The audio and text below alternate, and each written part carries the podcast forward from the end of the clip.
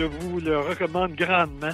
C'est un grand roman que j'ai adoré. J'ai beaucoup aimé euh, l'originalité de la thématique. Ça fait du bien, ça fait un petit vent de fraîcheur euh, de lire là-dessus. Un 5 étoiles. Oh oui, moi j'ai Oh, wow. clen- clenché ça en deux jours. Là. Même si je l'ai lu deux fois, la troisième, j'ai encore le goût de voir des images. Donc, c'est dire, c'est un très, très, très beau livre. Toujours aussi excellent. Oui, très, très bonne lecture. C'est un de tes coups de cœur. Hein? Oui, c'est un coup de cœur. C'est vraiment un beau roman.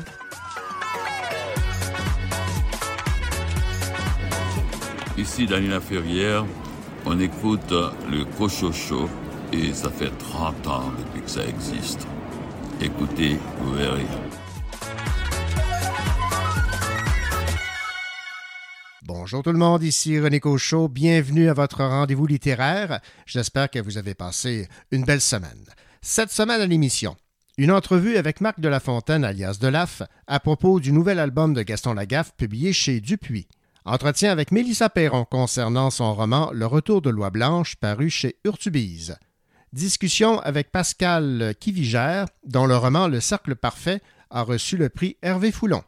Conversation avec Aveline Stockhart concernant sa populaire série de bande dessinée Elle, publiée aux éditions Le Lombard.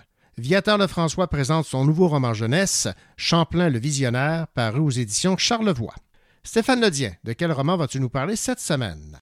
Cette semaine, je vous parle du nouveau Millennium 7, La fille dans les terres de l'aigle. Louis Gosselin, quel livre a retenu ton attention? Un livre qui s'appelle Zigoun et autres histoires du pays de Beauce de Daniel Lessard aux éditions Pierre Tisser. Et Nicolas Giguère, tu nous présentes le numéro 191 de la revue Lettres québécoises. Quel est l'auteur à l'honneur? L'autrice en vedette est Anne-Hélène Clich. Bienvenue au Cochocho. Oh mais oui Cette femme est incroyable, elle est fabuleuse, je dirais même plus, elle est fabuleuse et elle vit sa best life. La go est fabuleuse, Team Cellulite onctueuse. La go est on flic, elle est tellement belle, elle est trop fabuleuse. Fabuleuse, fabuleuse, fabuleuse, mm, fabuleuse, fabuleuse, fabuleuse, fabuleuse. Hey,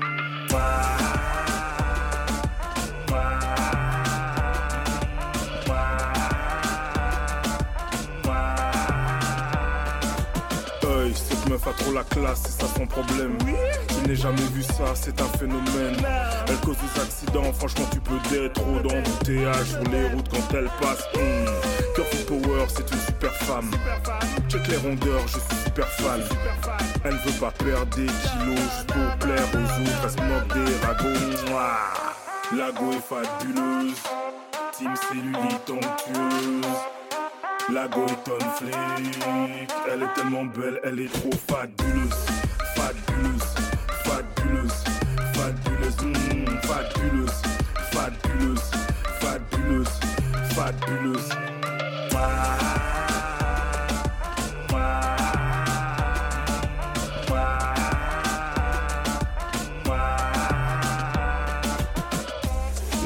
Les bails si t'as pas le permis. Cette meuf n'a pas ton time si t'as pas compris. C'est pas la peine ou si t'es pas au niveau. Oui, elle en a plein le dos, des gars pas comme il faut. Cette go a de la valeur, elle est plus qu'un derrière. Elle a vaincu ses peurs, oui, c'est une guerrière. Cette femme est toujours debout, elle est toujours dans le coup. Tout ce qu'elle entreprend marche de fou. La go est fabuleuse, Team Cellulite onctueuse. La go est on flic, elle est tellement belle, elle est trop fabuleuse, fabuleuse, fabuleuse, fabuleuse, mm, fabuleuse, fabuleuse, fabuleuse, fabuleuse.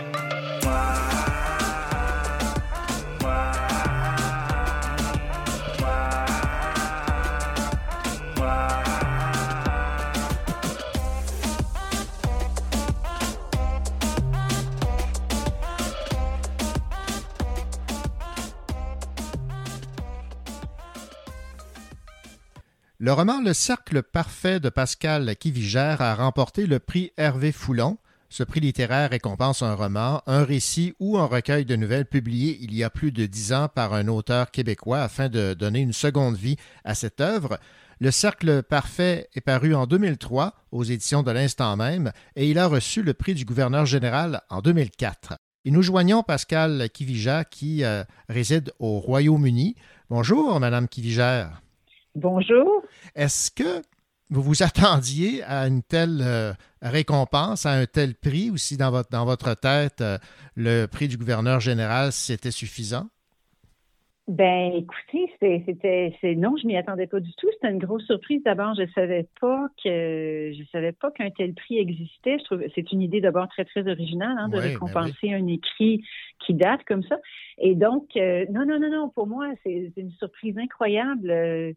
J'ai reçu un courriel. J'étais dans, dans l'autobus un matin et j'étais vraiment époustouflée. Une super bonne nouvelle. Ouais. Bon, votre roman raconte un épisode dans la vie de Marianne, en Italie, où elle rencontre un homme de qui elle tombe follement amoureuse.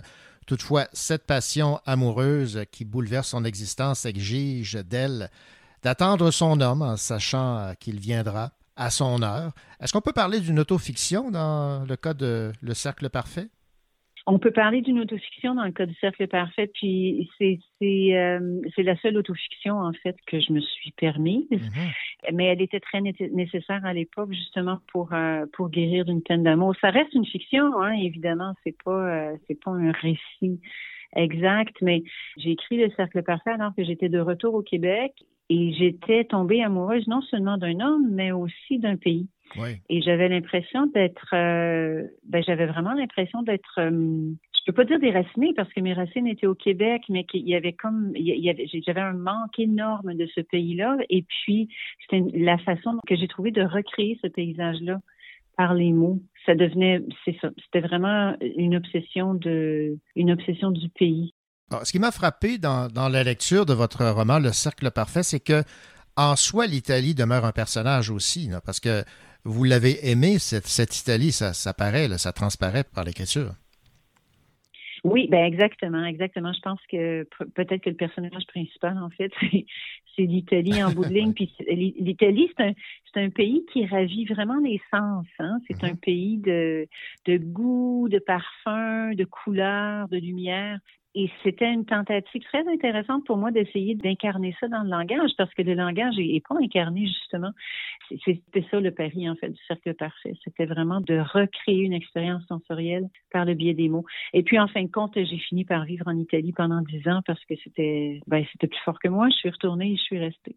J'ai aussi euh, l'impression qu'on on a chacun un pays qui est le nôtre. On n'a pas toujours le bonheur de le rencontrer. Des fois, on est né dans le pays qui, qui, qui nous correspond vraiment, qui correspond vraiment à notre personnalité ou, ou à nos aspirations ou à, ou à notre façon d'être, tout simplement ou à ce qu'on doit apprendre dans ce moment-là de notre vie. Donc, avec, avec l'Italie, pour moi, il y avait une très, très grande coïncidence dans ma vingtaine. C'était vraiment le pays qui allait me propulser en avant, qui allait me permettre de devenir l'adulte, en fin de compte, que je voulais devenir. Donc, c'est difficile de l'expliquer en, en termes concrets, mais c'était vraiment une rencontre, une rencontre fulgurante. J'ai eu une rencontre aussi avec le désert du Sahara qui m'a donné la même impression, mais plus tard dans ma vie, donc dix ans plus tard. Cette impression-là que j'aurais pu là, rester là, pour, pour, euh, pour évoluer dans ma trentaine. Ça n'a pas été possible. C'est beaucoup plus exigeant comme paysage, disons. Ouais. Mais, mais, mais je trouve que ça vaut la peine de voyager, ne serait-ce que pour, que pour ces rencontres-là, pour se rencontrer soi-même à travers un pays différent. Bon, cette Marianne, elle est follement amoureuse de cet homme, mais est-ce qu'on peut en dire autant de l'homme par rapport à Marianne? Mais je pense que l'homme, euh, oui, est amoureux de Marianne, mais a beaucoup d'obstacles intérieurs. Il n'est pas libre d'une certaine manière. Il est libre en apparence, mais intérieurement, il n'est pas libre. Puis c'est ce qui fait, c'est ce qui pose beaucoup d'obstacles, c'est ce qui le fait agir de façon complètement euh, imprévisible et souvent inappropriée aussi. Et c'est ce qui cause beaucoup, beaucoup de douleur à, à Marianne. Mais je, je pense que Marianne, elle perçoit que il y a- il y a- elle, elle espère qu'il y a une clé pour libérer cette personne-là et puis que, que- que ça va pouvoir donner lieu à, à, à l'éclosion vraiment de leur histoire. Mais c'est trop difficile. Il est, il, est, il est prisonnier de son cercle parfait. Ben c'est ça, j'aimerais que vous euh, élaboriez sur le, le choix du titre, euh, Cercle parfait. C'est comme je disais, une personne en apparence libre, mais autour de laquelle il y a un cercle invisible. Et dans ce cercle-là, personne ne peut vraiment entrer ou, ou on peut peut-être faire un, un- visiter ce cercle, mais on peut pas s'y établir. Donc, c'est le cercle parfait, c'est le cercle auquel se heurte Marianne, qui essaie d'entrer dans son monde. Euh, mais il est parfait. C'est un cercle parfait aussi. Elle le trouve parfait. Elle voudrait vraiment Mhm. y habiter avec lui. Et je suis aussi peintre. Le- la figure du cercle m'intéresse vraiment beaucoup de façon picturale aussi. Donc, euh, c'était une fa- c'était- oui, c'était une référence un petit peu plus, euh, disons, secrète à mon autre passion. Revenons sur euh, Marianne qui découvre donc les charmes de l'Italie, mais aussi ses contraintes. Là. Un village fermé sur lui-même, une maman qui ne s'intéresse pas vraiment à elle dans une auberge où elle est en quelque sorte un peu prisonnière. Effectivement. Puis ça, je pense que c'est un choc pour Marianne parce qu'elle n'a jamais été euh, en contact avec une société de ce genre. Marianne a été élevée dans une ville, donc euh, et, a, et a voyagé aussi auparavant. Donc, c'est cette arrivée-là dans un dans un village qui semble vraiment parfaitement idyllique. C'est beau. euh, c'est les, les maisons sont antiques, la- la- la- l'architecture est magnifique, le lac est, est très beau, la nature est, est formidable. Mais c'est comme si au bout d'un certain moment, elle sent les murs se refermer sur elle dans un climat social comme celui-là. Et la, fa- la façon dont, dont tout le monde est au courant de ce que tout le monde fait, c'est complètement nouveau pour elle, mais c'est très, c'est très déboussolant, si on veut, et c'est extrêmement inconfortable. Donc, euh, et puis de, et puis de plus en plus, elle a l'impression que le village la repousse vers Ouais. l'extérieur de ses murs. Donc, c'est, une expérience sociale douloureuse, mais intéressante en même temps parce que c'est, la rencontre d'un, climat complètement différent du sien. En fait, elle demeure et demeurera une étrangère là, aux, aux yeux des, des gens du village. là. Complètement, complètement. Je pense que Marianne n'aurait pas pu s'adapter au village. En même temps, ce que, ce que je pourrais dire, c'est que même quand on est accepté dans une société qui, qui, est, qui est plus ouverte, qui est tolérante, euh, où on développe des relations et tout ça, on, euh, en en tout cas pour ma part, je demeure une étrangère. Donc, je pense que c'est un peu le lot de qui décide de vivre à l'étranger. On est toujours un petit peu dans la marge. La, la, la culture dans laquelle on vit, elle colle pas, elle colle jamais complètement à celle qui nous est la plus familière. Pour moi, le Québec va rester la culture la plus familière, celle dans laquelle euh, je sais exactement euh, comment me comporter pour, euh, pour signifier une certaine chose. Dans, dans un autre pays, on est toujours en train d'apprendre. Marianne, euh, au fil des pages, euh, en fait, ce qu'elle découvre, c'est que tôt ou tard, euh, elle devra revenir sur Terre et revenir un peu là, de cette vision idéale de l'homme de qui elle est tombée amoureuse. Complètement. C'est l'histoire d'une grande déception amoureuse. Puis en même temps, c'est l'histoire d'une entrée dans la magie qui ne disparaît pas complètement. Donc, Mhm. Marianne, comme comme c'est un travail d'autofiction, ce que, ce que, je peux en parler de, l'angle duquel j'ai travaillé le roman, euh, donc de, re- de retour au Québec, euh, j'avais fait l'expérience d'un endroit et d'une histoire tellement magique que j'avais presque découvert une, une autre dimension au monde, une chose que j'avais jamais cru possible ou imaginable. Et, et ça meurt jamais, ça, même si on est déçu d'une histoire amoureuse, l'existence de cette magie-là devient un guide presque pour le reste de nos jours. On veut pas nécessairement recréer la même magie, mais on sait qu'il y a de la magie et on la poursuit. Et on prend des décisions parfois risquées en fonction de, de cette magie-là. On va terminer ce- cette entrevue avec les dernières lignes de ce roman. Dans le grand bonheur se tient aussi un grand malheur. Il est comme le noyau du bonheur, c'est le malheur de la vie qui bouge et qui fait mal en bougeant.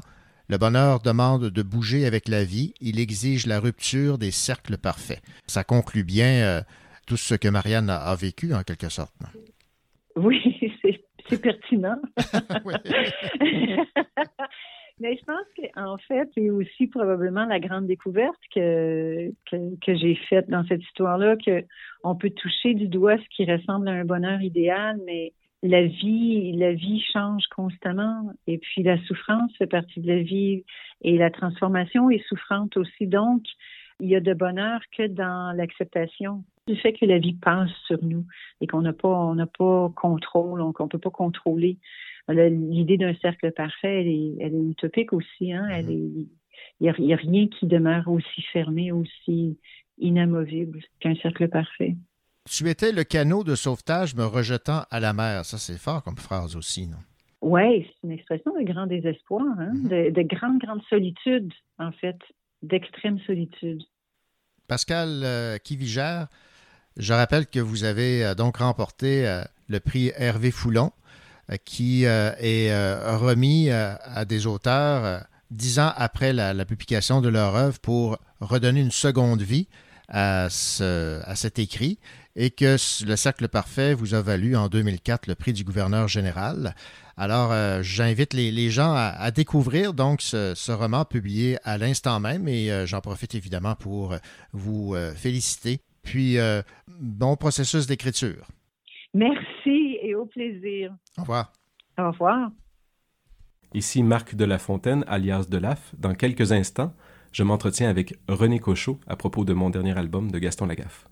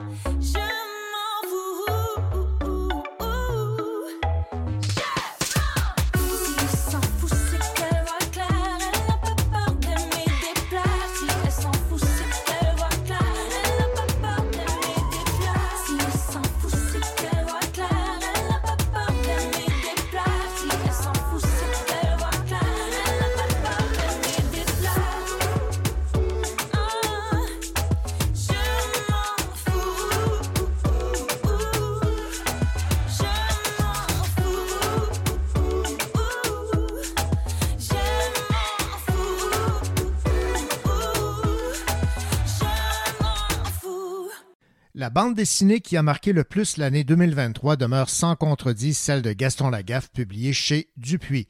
Cette BD, signée par le Cherbauquois Marc de la Fontaine alias Delaf, a ramené le roi de la gaffe après une absence de 30 ans depuis le décès de son créateur Franquin.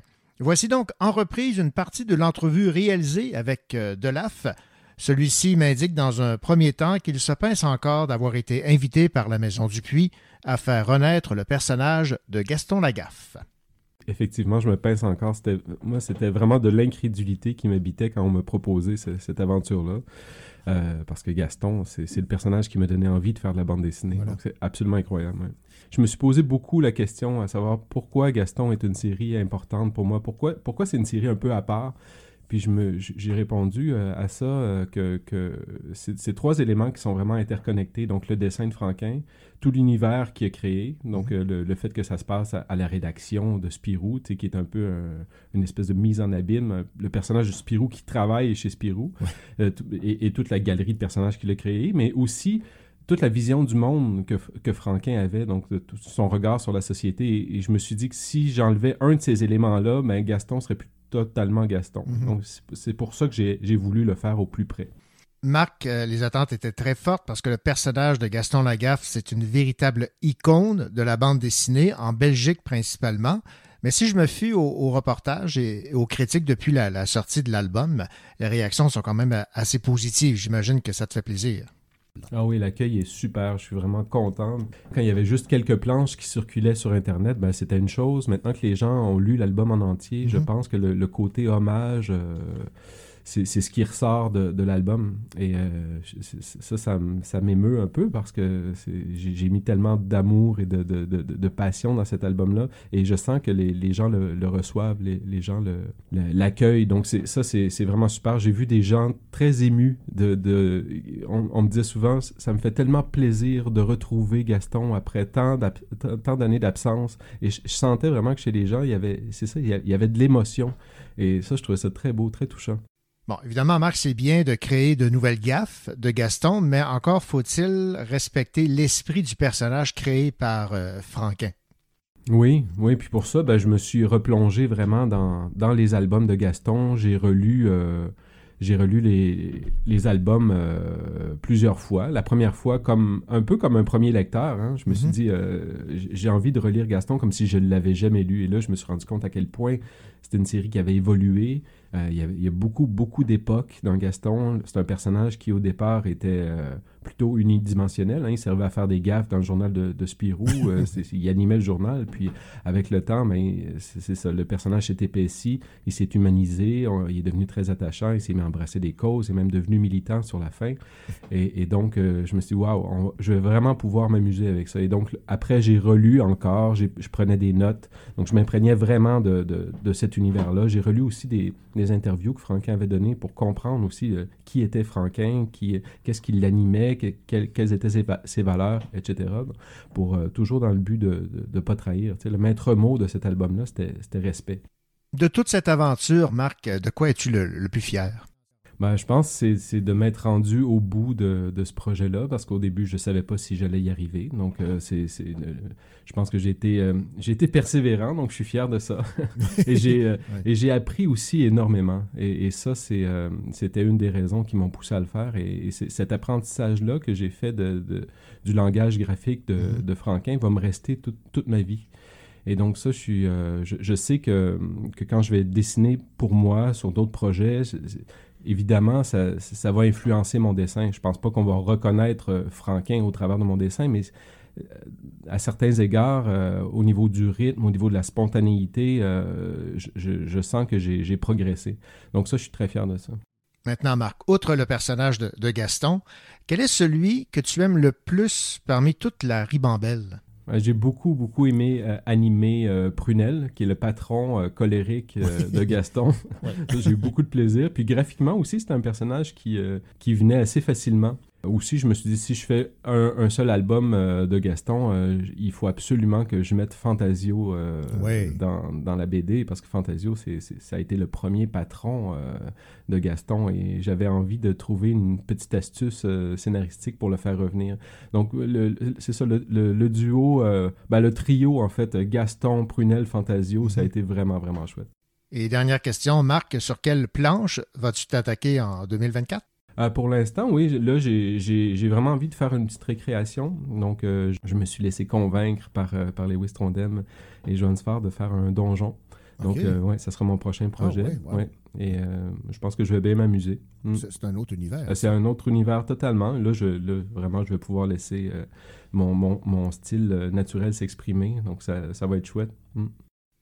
Merci beaucoup, Marc, pour cette entrevue et félicitations donc pour ce succès entourant le retour de Gaston Lagaffe chez Dupuis. Merci. Merci René. On prend souvent la mer, cœur naufragé, fragile. Et soudain,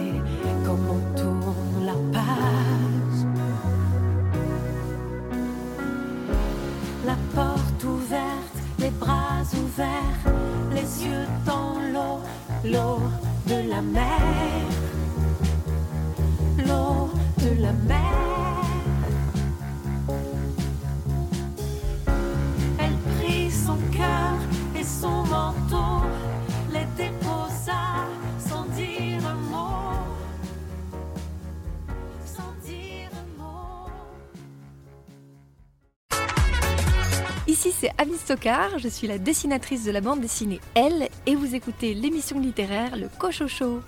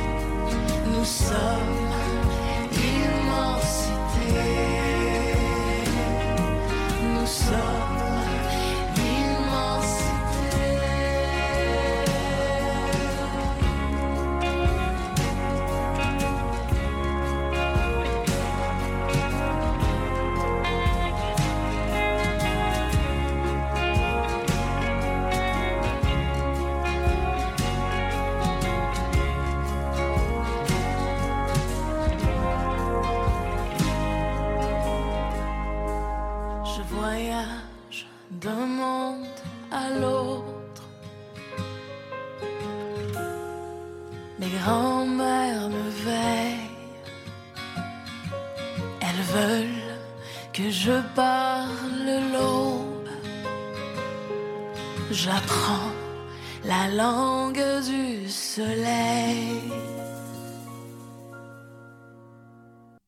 Le Salon du Livre de Montréal recevait cette année la BDiste et illustratrice belge Aveline Stockard. Infographiste de formation, Aveline a fait une arrivée remarquée dans le monde de la bande dessinée. Sa série Elle, publiée aux éditions Le Lombard, connaît un immense succès. Elle, c'est une fille un peu comme tout le monde, mais pas tout à fait comme les autres. Elle a cinq personnalités hautes en couleur et pas toujours amicales. Qui est-elle réellement? J'ai profité de mon passage au Salon du Livre de Montréal pour réaliser une entrevue avec Aveline Stockard et je lui ai demandé dans un premier temps de m'expliquer dans quelles circonstances elle a été amenée à dessiner cette BD en collaboration avec l'auteur et scénariste Kid Toussaint. Ben en fait, c'est un peu un concours de circonstances parce que je ne m'imaginais pas faire de la BD au début. Et puis, euh, il m'a contacté sur les réseaux, il m'a demandé si ça m'intéressait de faire de la bande dessinée. Et il avait ce projet déjà en- dans les tiroirs depuis un moment. Et il a parcouru un peu mon travail sur les réseaux. Et il s'est dit, tiens, euh, je pourrais peut-être travailler avec elle, l'emmener dans plusieurs univers différents. Ça correspondait bien à son scénario de départ. Et ce qui me plaisait beaucoup dans son scénario, c'était cette multiplicité des émotions, euh, ces différentes pers- personnalités que, bah, qu'on apprend à connaître. Ça m'avait vraiment séduit. Et je me suis dit, tiens, la BD, finalement, ça peut être intéressant parce qu'on décide un peu de tout dans l'univers visuel. On crée tout de A à Z. Et j'ai décidé de me lancer dans l'aventure avec lui. Est-ce que vous aviez idée de ce que ça pouvait donner comme résultat à partir du moment où vous vous lancez dans l'aventure de la bande dessinée? Non, j'avais aucune idée de ce que ça allait donner parce que c'est vraiment la première fois que j'en faisais. J'ai appris en faisant en fait et j'ai fait confiance à, je dirais, mon instinct. J'ai travaillé avec les influences que j'avais, donc qui font partie de l'animation, pour construire euh, bah, la narration que j'ai installée dans le livre. Et j'ai juste essayé de faire des images qui avaient du sens et qui me plaisaient et qui fassent un ensemble cohérent à la fin. C'est vraiment la seule chose qui me, qui me motivait euh, durant le, tout le long du processus. Alors, on suit le, le parcours de Elle, qui euh, est une adolescente et qui euh, a différentes euh, personnalités, et vous illustrez ces personnalités par un changement, entre autres, de couleur de cheveux. Il y a plusieurs symboliques derrière, là. Oui, c'est vrai qu'il y a plusieurs personnalités et qu'on se sert des couleurs comme accessoire pour définir chacune des personnalités.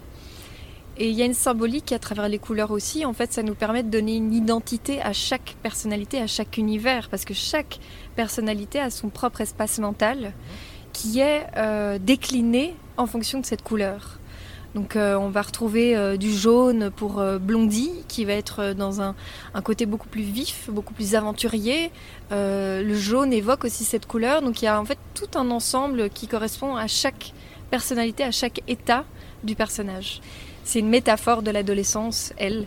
C'est pour représenter un peu tous les états qu'on peut traverser, qu'on soit ado ou même un peu plus grand d'ailleurs, hein, parce que je pense qu'on peut traverser euh, toute cette différence d'émotions toute la vie.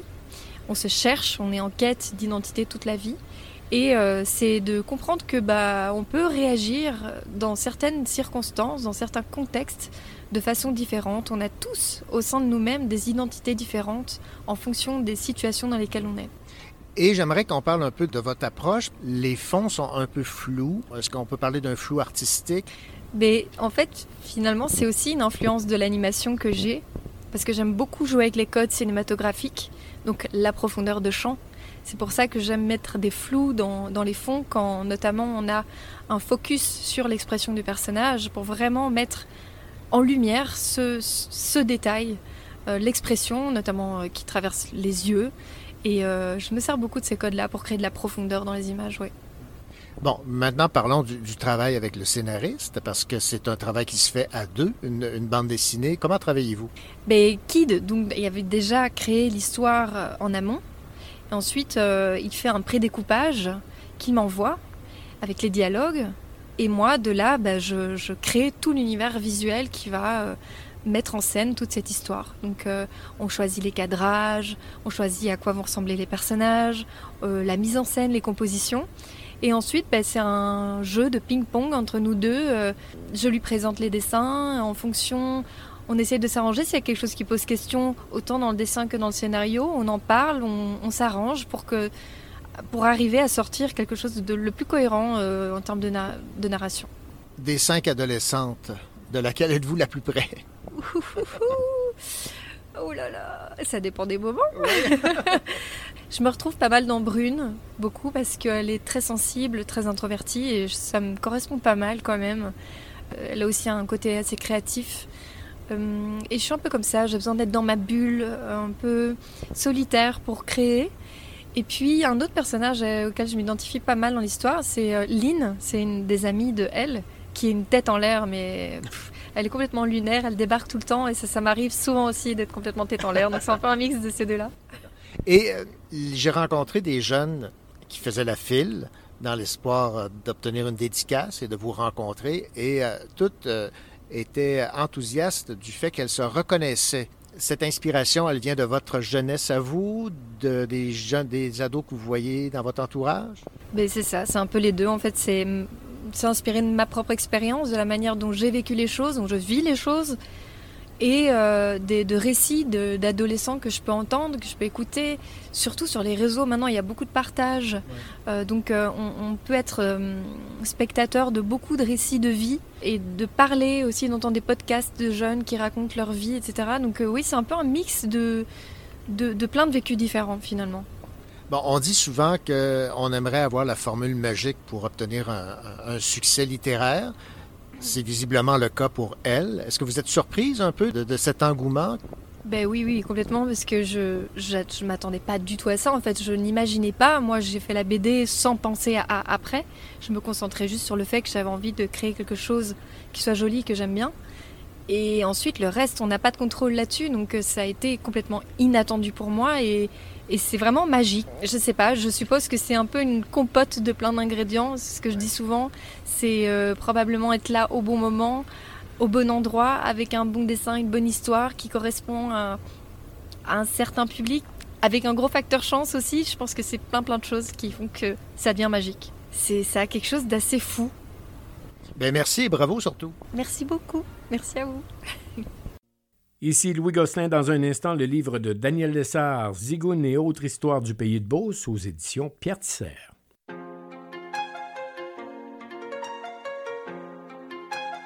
Ah bah ouais, personne. Ben up.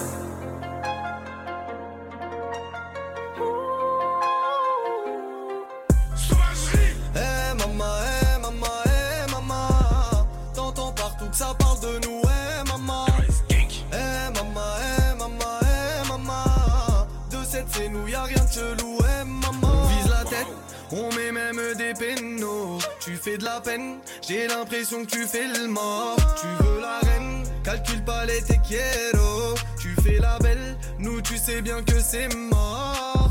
Oui, j'ai connu des gens qui disaient qu'ils laissaient leur vie à celui qu'on appelle Lucifer. Suffit d'un bout de shit pour qu'on te le en civière. Je remercie l'ami pour m'avoir éloigné de cette misère. Tu bibi tant de kilos, ta qui tant de giro. Mes frérots, on s'en tape, tu remplis pas nos frigos. Tu bibi tant de kilos, ta qui tant de giro. Mes frérots, on s'en tape, tu remplis pas nos frigos. Eh maman, eh maman, eh maman. T'entends partout que ça parle de nous, eh maman. Eh maman, eh maman, eh maman. De cette c'est nous, y'a rien de chelou,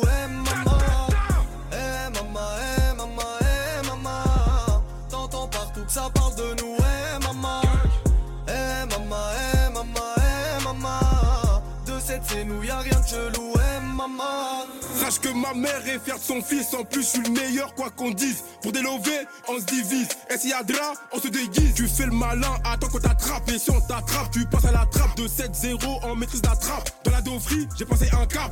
Tout le monde est notre mentalité. Et je parle en globalité. Sauvage! Chez nous, c'est souvent les airs. Cagoulé pour faire la guerre. Gang! Ton mec t'emmène au resto, mais vous payez séparément. Waouh! Même quand il caille moins, je me barre aux écaillements. Appelle s'il y a un problème, comme ça on se fixe un rendez-vous. Y'a mes sauvages qui sont déter, dangereux, prêts à en découdre. Demande à Benab, on est trop peinard, mais l'OPJ veut nous faire tomber. Toi t'es toujours en retard, comme la police et le RERB.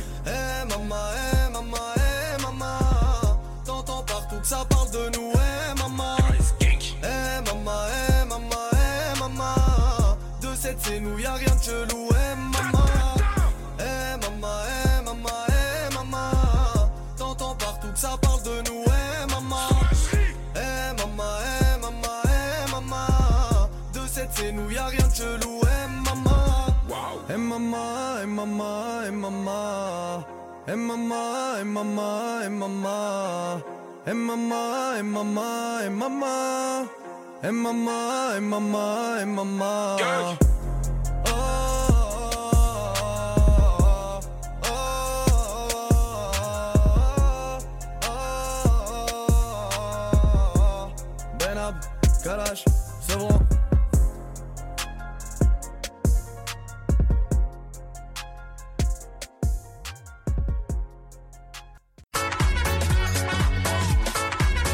Il aime prendre quelques livres pour les lire, évidemment. Bonjour Louis. Bonjour René. Si je dis jarret noir, on passe tout de suite à... La Beauce. La Beauce. Et qui dit Beauce dit euh, évidemment personnage assez euh, pittoresque dans notre imaginaire. Coloré. disons. Coloré, voilà. Tu sais que ma famille vient de là. hein? Ah! Ben, et que moi-même, je suis né Non. à la Beauce. De quel- Exactement. en Beauce, exactement. Ben, on était à la Guadeloupe, qui était juste à Ah la oui, frontière de la Beauce. On était dans Frontenac à ce moment-là, mais la Guadeloupe est maintenant en Beauce. Il y a eu un redécoupage et tout ça. Donc, euh, quand on parle d'accent de la Beauce, Mhm. ben, mes oncles, mes tantes, mes parents avaient le gros accent de la Beauce. Donc, je me suis reconnu dans ce livre-là. Ben, je comprends donc. hein, ben, j'ai- face à moi un beauceron. Chose que j'ignorais. De, de souche. Bon, alors, c'est, on va découvrir d'autres euh, personnages euh, de la Beauce Mhm. dans un livre qui a pour titre Zigoun. Déjà en partant, là, il me semble que. Zigoun. C'est un, titre qui accroche. hein. Ah, c'est, quoi une zigoune? Non. c'est une cigarette roulée. Ah oui, oui, Ah c'est ouais, vrai. rou- roule-moi Oui, une zigoune. Une zigoune. OK. voilà, ça vient de là. Et c'est de Daniel Lessard qu'on a connu évidemment comme euh, journaliste à Radio-Canada très très longtemps, mais qui euh, consacre sa retraite à, à l'écriture. Il a déjà plusieurs romans à, à son actif derrière la cravate. Et là, c'est Zigoun et autres histoires du pays de Beauce. Déjà, on parle d'un pays pour la Beauce, alors ça s'en dit long sur l'appartenance à ce territoire. oui. Puis Daniel Lessard, ben, comme vous dites, il a été journaliste à Radio-Canada pendant près de 40 ans. Il a pris sa retraite en 2011. Oui, ça fait longtemps. Ça fait très longtemps. Puis depuis, ben, il a écrit huit romans historiques qui parlent de la Beauce, parce que, évidemment, Lessard est natif de cette région. Et euh, c'est pas un roman comme tel, c'est un recueil d'une quinzaine de nouvelles d'une vingtaine de pages chacune qui partent de faits réels, comme des jeunes qui se cachaient dans le bois pour pas être enrôlés dans l'armée, par exemple. Du début des représentations pour que les femmes euh, aient le droit de vote, d'un cochon tellement intelligent qui est devenu une vedette dans le comté. Euh, euh, en fait, c'était une truie, puis elle s'appelait Zigoun. Ah, voilà, le titre c'est la Zigoun, Zigoun, Voilà. Et euh, donc, il y a plein d'histoires qui partent de faits réels que lui a adaptés pour en faire des fictions, qui a ajouté des détails, que, euh, il en a fait des, des contes fantastiques un peu. C'est un recueil de nouvelles qui, qu'on lit pas d'un couvert à l'autre, Mhm. mais euh, comme j'ai fait, une petite nouvelle avant de se coucher le soir, Ben oui. et on se couche avec le sourire parce que c'est très bien écrit et euh, avec euh, des histoires qui se passent entre 1880 puis quoi 1940 environ dans des villages de la Beauce, euh, Saint-Benjamin, Beauceville, Saint-Georges, Saint-Joseph, avec le langage de l'époque en Mhm. Beauce. Ouais. Par exemple, le décours de la Lune. Pardon? Il y a, il y a le croissant puis le décours. Ah, le décours. Oui, il y a le croissant puis il y a le décours. Ah oui. Eh, J'ai lu à un moment donné à haute voix euh, à ma conjointe un paragraphe, elle dit j'ai rien compris. L'avantage, c'est qu'on peut leur lire. euh, Oui, elle dit j'ai- rien compris. Ça se lit un peu comme, euh, comme on lit une pièce de théâtre, c'est vivant. Puis quand on vient de la Beauce aussi, ben, on reconnaît cet accent que, que, euh, les oncles et tantes qu'on a entendu, un gros accent fort. Alors c'est drôle, c'est touchant, surtout quand il est question de solidarité pour ces beaucerons qui sont touchés par la misère, parce qu'il y a eu, on le sait, Ouais. au- dans la, pendant la crise des années 20-30, c'était difficile partout, c'était difficile en Beauce. Puis la religion catholique, puis ses enseignements exagérés pour l'époque, c'est aussi très, très présent. Euh, Daniel Essard a une très belle plume, une grande imagination. Euh, je vous conseille fortement pour vous imprégner de la Beauce en lisant Zigoun, vous allez trouver ça très, très amusant, intéressant, historique en même temps. Euh, c'est très divertissant. Mais euh, je vais prendre un, un exemple Oui. euh, ici. Pour devenir un bon cultivateur, mon Émilien, tu as besoin des meilleures bêtes que tu pourras trouver, que, que ce soit il y a des vaches, des chevaux, des moutons, des cochons ou même des poules. Sont chers en Saint-Cybole, répond son garçon. Alors, ça, ça nous donne un avant-goût. Ça se lit comme, comme si c'était un texte de théâtre. Voilà. Ouais, Exactement. exact. Alors, Daniel Lessard signe Zigoun et autre euh, histoire du pays de Beauce. C'est aux éditions euh, Pierre Tisser et euh, Zigoun dans le livre C'est une truie, mais ça peut également décrire une cigarette, Voilà. comme tu viens de me l'apprendre, Louis. Ouais. Merci beaucoup. Salutations, Daniel.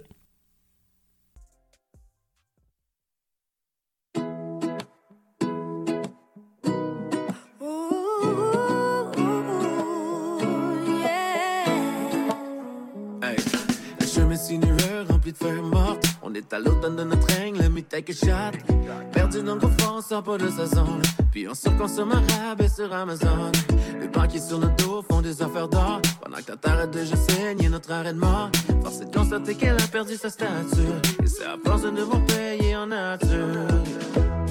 Ces murs de pierre immenses, défiant le poids des années, ne pourront m'arrêter. Alors si c'était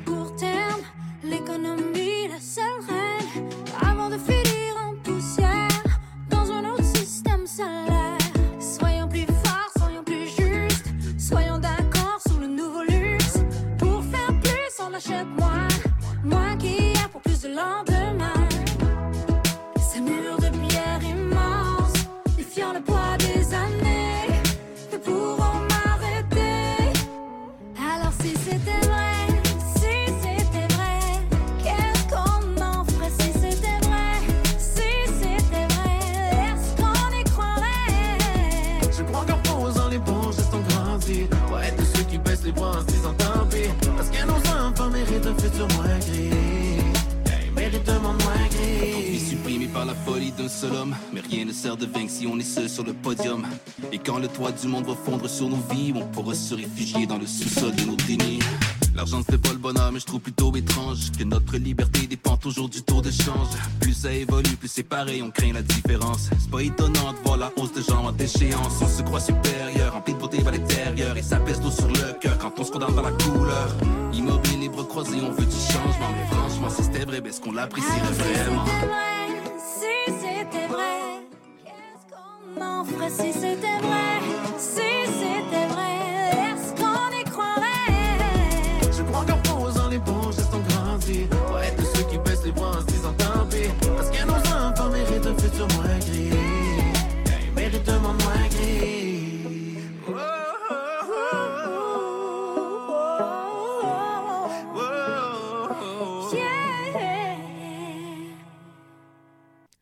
L'auteur Viateur Lefrançois, qui s'intéresse à notre histoire, vient de publier un roman jeunesse sur Samuel de Champlain aux éditions Charlevoix. Dans Samuel de Champlain, le visionnaire, l'auteur nous présente un récit d'action. En dépit d'innombrables obstacles, la persévérance de Samuel de Champlain l'a mené à poser les premières pierres qui ont établi la nation. Voici l'entrevue réalisée avec Viateur Lefrançois. Viateur Lefrançois, bonjour. Bonjour. Viateur, le titre euh, du livre Samuel de Champlain, c'est Le Visionnaire. Alors, c'est comme ça que vous le voyez, vous. Ah oui, je le vois. En fait, il aurait, on aurait pu lui donner plusieurs qualificatifs. hein. C'est le fondateur, euh, l'humaniste, tu sais, mais euh, je pense que le, le titre de visionnaire, là, il va bien parce que lui, il voyait un pays de langue française en Amérique. Et c'était son but. Quel défi vous vous étiez donné pour que votre livre ressorte un peu de ce qui a déjà été publié dans le passé? Bien, d'abord, je voulais faire un roman, tu sais, euh, concis quand même, euh, mais euh, qui coule bien. Tu sais, c'est écrit au temps présent. Je trouvais que ça rapportait bien les, les choses en, en faisant un roman, tout simplement. Mais ce qui est intéressant, euh, comparé avec mes autres romans euh, historiques, c'est que j'ai inventé aucun personnage. Tous les personnages sont vrais, ils ont existé. Les événements aussi, sa vie est tellement chargée, hein, tellement euh, incroyable. C'est une grande aventure. hein. Quels sont les, les, euh, les éléments vous ont le plus marqué de la vie de Samuel de Champlain? Ben, en fait, quand il arrive ici en 1603, il y a une grande fête chez les, les montagnais reçoivent les Algonquins, les Micmacs et plusieurs peuples euh, autochtones. Ils fêtent en fait une victoire sur les Iroquois, tout simplement. Donc, Champlain arrive euh, et euh, durant cette fête-là, il y a deux jeunes autochtones qu'il a connus sur le bateau qui ont passé un an en France, donc ils lui servent d'interprète. Et là, il va finalement, force de, parlementer, il, lui, il y a beaucoup de respect hein, pour les Autochtones, donc euh, il va obtenir la permission d'établir une colonie, tout simplement. Mais il y avait une condition, naturellement, c'est- hein, c'est de défendre contre les Iroquois, parce qu'ils ont bien vu qu'il y avait des fusils et tout ça, donc euh, c'est là qu'il va être obligé, finalement, de s'engager dans trois batailles, tout simplement, contre les Iroquois. Sauf que là, il y a un ennemi, un ennemi pour, presque pour la vie, mais tous les autres peuples sont, sont ses alliés. C'est ça l'idée de, de Champlain. là. Donc, euh, intéressant pour ça. Est-ce qu'on peut le voir aussi comme un grand stratège? Ah, absolument. Sa stratégie, c'est toujours de négocier. Lui, il était allé en Amérique latine hein, il y a quelques années. Et là, il a vu les massacres qui se passaient, euh, les conversions aussi euh, forcées par les Jésuites qui allaient jusqu'à la mort, hein, le fouet, les tortures, euh, et en même temps, ben, les génocides, le vol des richesses. Il s'était promis que jamais il ne ferait ce, ce- genre de, massacre, tout simplement, si jamais ça arrivait. Et il a tenu parole. Il y a beaucoup d'aura de mystère autour de Samuel de Champlain, entre autres le fameux tombeau qu'on cherche, qu'on cherche encore. Et je vois l'illustration sur votre livre, Samuel de Champlain, le, le visionnaire. Et euh, ce qu'on comprend, c'est que ce n'est pas nécessairement un reflet fidèle de ce à quoi il ressemblait. Absolument. C'est euh, une peinture de Théophile qui est un grand, peintre québécois qui a étudié en, Italie, en, en France et tout ça. Tout ça ajoute à son mystère, Champlain. hein. On a trouvé deux baptistères, un catholique, un protestant. hein. Et en 2012, ceux qui ont trouvé celui protestant. Donc, des historiens ont adopté cette date-là de 1574 pour la date de l'année de sa naissance. Ça vous a demandé beaucoup de recherche, j'imagine? En fait, lui, plus que les autres. Parce que c'est tellement intéressant, là, une, une vie comme Samuel de Champlain, que ça m'a pris au moins une année. là. Normalement, c'est six mois de, de recherche. Après, j'ai écrit le livre. Évidemment, le, le défi lorsqu'on se lance dans un roman sur un personnage historique, c'est d'éviter que ce soit trop didactique. Ah oui, oui. C'est pour ça que je voulais, je voulais avoir des, un roman avec des dialogues et puis euh, ça, que ça coule facilement. Ça, c'est euh, ça, c'est un peu mon but. Comme, comme j'ai fait dans les autres aussi, je trouvais que ça... Puis les gens aiment ça. hein. Donc, euh, puis sont- et en même temps, il est écrit au présent. C'est aussi, ça, on embarque vite dans l'histoire. Si vous aviez à résumer Samuel de Champlain, ce serait quel mot? Ça serait l'humaniste, hein. ça serait euh, le visionnaire, oui, et euh, le respect qu'il y avait pour les Autochtones. ouais. Viateur Lefrançois, merci beaucoup. Je rappelle le titre de votre euh, nouveauté, votre roman Samuel de Champlain, Le Visionnaire, publié aux éditions euh, Charlevoix. Merci. Un plaisir, merci beaucoup.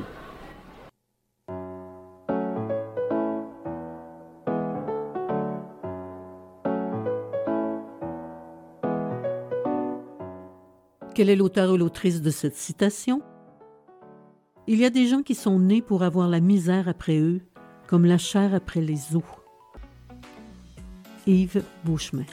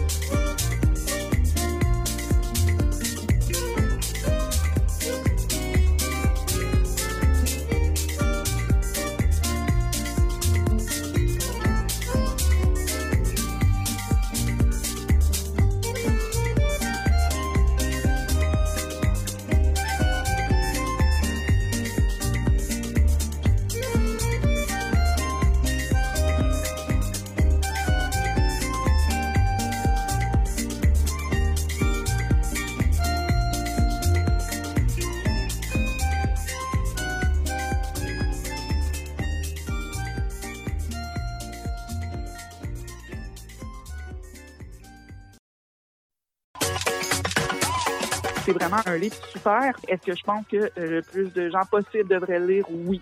Ces mots sont doux, ils sont touchants, ils sont familiaux, ils sont réconfortants. C'est vraiment prendre le, le quotidien, le distordre juste Mhm. un petit peu, Ouais, ouais, mais c'est ça. rester quand même dans le réel à travers tout ça. Voici la deuxième heure du Cochocho. Ici René Cogeot, bienvenue à votre deuxième partie d'émission, au cours de laquelle vous aurez entre autres l'occasion d'entendre l'entrevue que m'a accordée Mélissa Perron concernant son roman Le Retour de Loi Blanche paru chez Urtubise. Stéphane Ledien, de ton côté, de quel roman as-tu choisi de nous parler cette semaine? Cette semaine, je vous parle du nouveau Millennium 7, La fille dans les terres de l'aigle. Et Nicolas Giguère, tu nous présentes le numéro 191 de la revue Lettres québécoises, euh, qui est consacré à quel auteur? L'autrice en vedette est Anne-Hélène Clich.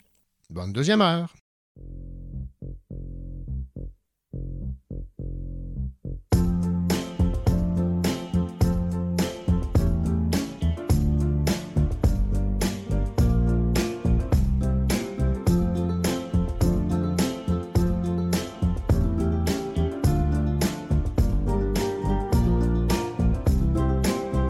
Si tu m'aimes demain, on sera deux stars à 70-80 qui se cachent leur gars, qui rêvent plus loin. Si tu m'aimes demain, on brodera des fleurs sur nos jeans troués, on dessinera aux fans des cœurs.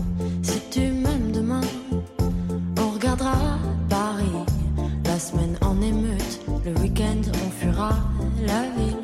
Si tu m'aimes demain, à la télévision, ils passeront nos chansons, fausse poésie, on sera peut-être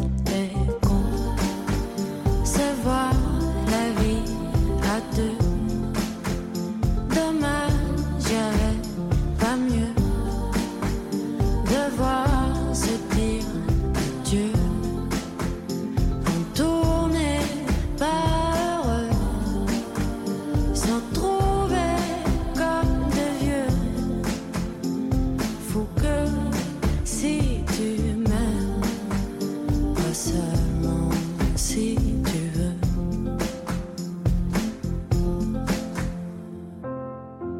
tu m'aimes demain, je ferai un tas de photos dans les chambres d'hôtel. Toi, tu me peindras sur le dos. Si tu m'aimes demain, dans les soirées chic, les cheveux en pagaille, on se fera la malle, on donnera des disques. Si tu m'aimes demain, je t'achèterai une plage, le temps d'un été, loin des journaux qui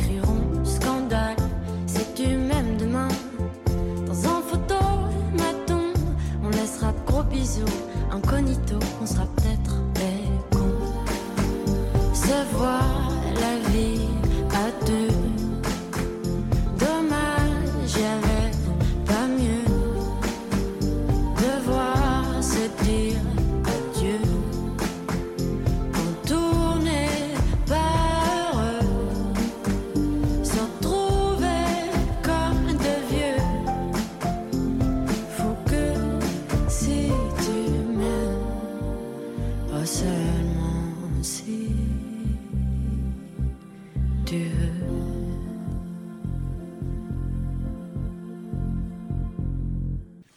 Après avoir publié trois romans à succès mettant en scène Fabienne, une femme autiste, Mélissa Perron change complètement de registre dans son nouveau roman qui a pour titre Le retour de Loi Blanche. On fait la connaissance de Will, un enfant du viol élevé dans un quartier défavorisé et abattu dans une ruelle à l'âge de 32 ans. Et quand ce dernier se réveille, il se retrouve dans une antichambre, celle de l'au-delà, où on lui confie certains mandats avec comme promesse peut-être de revenir sur Terre. Bonjour, Mélissa Perron.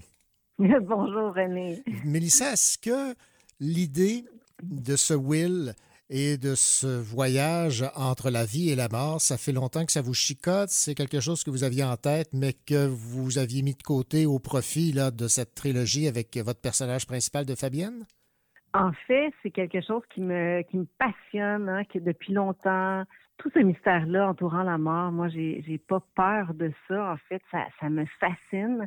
Faut dire aussi que quand j'ai terminé Au gré des Perséides, qui est le troisième roman hein, de, la série avec Fabienne, j'aurais pu continuer avec elle parce que hein, j'ai un lectorat qui aime Fabienne, qui l'adore, mais moi, j'avais envie vraiment de montrer à, à mes lecteurs, mes lectrices, faut le dire, quelque chose d'autre. Et euh, quand je me suis posé la question, ben la réponse est venue très rapidement. Hein. Ah, je, je vais parler de ce qui me passionne, même si ça peut étonner beaucoup de gens, ça, le, le- le phénomène de mort imminente. Donc, euh, j'y avais jamais pensé non avant pour répondre à la question, mais ça s'est présenté rapidement là, à moi euh, pour le, le quatrième. Bon, qu'est-ce qui vous fascine particulièrement, Mélissa Perron, dans, dans la mort ou dans la vie après la mort? Ou qu'est-ce qui, Ah, qu'est-ce qui arrive après la mort? C'est bien ça, hein? En fait, c'est tout. Euh, cette relation-là que l'humain a avec la mort, on le sait, hein, ça, ça dépend de où est-ce qu'on est dans le monde. Il y en a qui célèbrent ça. Je trouve ça fascinant, le rapport avec ce mystère-là. Après, j'écoute énormément, et là c'est drôle parce que euh, c'est un documentaire sur euh, le phénomène de mort imminente, et c'est toujours le même, et sincèrement, je peux le regarder trois à quatre fois par année. Il y a dix épisodes, je connais les épisodes par cœur, mais je, je, je trouve ça si fascinant. Et dans ce roman-là, je voulais justement pas tomber dans qu'est-ce qu'on s'attend. Ça veut dire que je parle pas hein, de lumière au bout du tunnel. Ouais, ouais, Euh, bon, bon, je voulais aller, je voulais en parler, mais je, je voulais aller carrément dans une autre voie là, pour en parler. Bon, avant de- d'entrer dans, dans le vif du sujet sur le rôle qu'aura à jouer Will dans ce qu'on peut appeler, entre guillemets, l'au-delà, on va s'intéresser au, au personnage de son vivant. C'est un, un jeune poqué, là. Résultat. Ah, c'est un en bum, fait, euh, oui, c'est un oui. bum, c'est un, un petit poqué. Je vais vous citer ici euh, en, en page euh, 85. Je suis le petit gars de la ruelle, celui qui a commencé à fumer à 12 ans, celui qui s'est caché pendant des années dans une garde-robe à regarder des photos de jouets, le grand adolescent maigre au visage ingrat qui aurait donné n'importe quoi pour pouvoir vivre ailleurs que chez lui et qui a commencé à se geler la face pour oublier. Même si j'aimais ma grand-mère de tout mon cœur, en vieillissant, j'ai compris qu'elle était pourrie et qu'elle avait contaminé ma mère.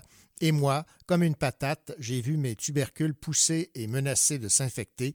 Mon désir d'avoir un enfant se bute contre deux choses, la peur de l'abîmer et celle de lui léguer ma face. Donc, on, on est situé assez rapidement, mais on s'attache en même temps à ce, à ce Will malgré ses, cœur. malgré ses Oui. défauts, exactement. Oui, pas petit. Moi, je, vraiment, je l'aime d'amour. C'est, c'est un jeune homme qui, évidemment, qui est, qui est poqué, tu sais, de l'ex- de l'extérieur, de l'intérieur aussi, mais je veux dire, c'est, c'est une, une, une bonne personne. Et c'est ça que je voulais montrer, en fait, que des fois, on a des préjugés hein, de où est-ce que tu viens. Bon, et je voulais, euh, je voulais mettre la lumière là-dessus. Tu sais, Will, oui, il est poqué, il est, il est agressif, bon, il, il y a plein de, de dépendance à la drogue, à l'alcool, mais tu sais, il y, a un, il y a un bon fond. Puis les gens vont le découvrir. Puis René, je t'ai dit, j'ai tellement de beaux commentaires dans le sens que les gens, ils m'écrivent, les lectrices et lecteurs, puis ils me disent, j'ai adoré Fabienne. Et je ne pensais pas m'attacher à un autre personnage autant, mais tu as réussi avec Will. Et ça, c'est vraiment un très, très grand compliment. Oui, effectivement. Et moi, ce que j'ai aimé aussi, c'est sa grande franchise. Je vais vous encore citer ici en page 85, parce qu'on ne se mentira pas, quand un enfant est brisé par ses parents, les réparations existent, mais demandent de l'entretien pour toujours. On s'encourage en cherchant des histoires pires que les nôtres. On se raconte des mensonges en pensant que l'adulte qu'on devient saura apaiser et sauver le petit blessé en nous, comme si en vieillissant, on devenait deux personnes distinctes. Il y a beaucoup de, de résilience également dans ce personnage, euh, Mélissa. Oui, tu sais, je, je vous écoute parler, puis ça, on dirait que je suis surprise parce que j'ai pas pensé, j'ai pas pensé à ça. Et, et là, quand on me le dit, ah mon Dieu, c'est vrai qu'il est franc, mon Dieu, c'est vrai qu'il est résilient.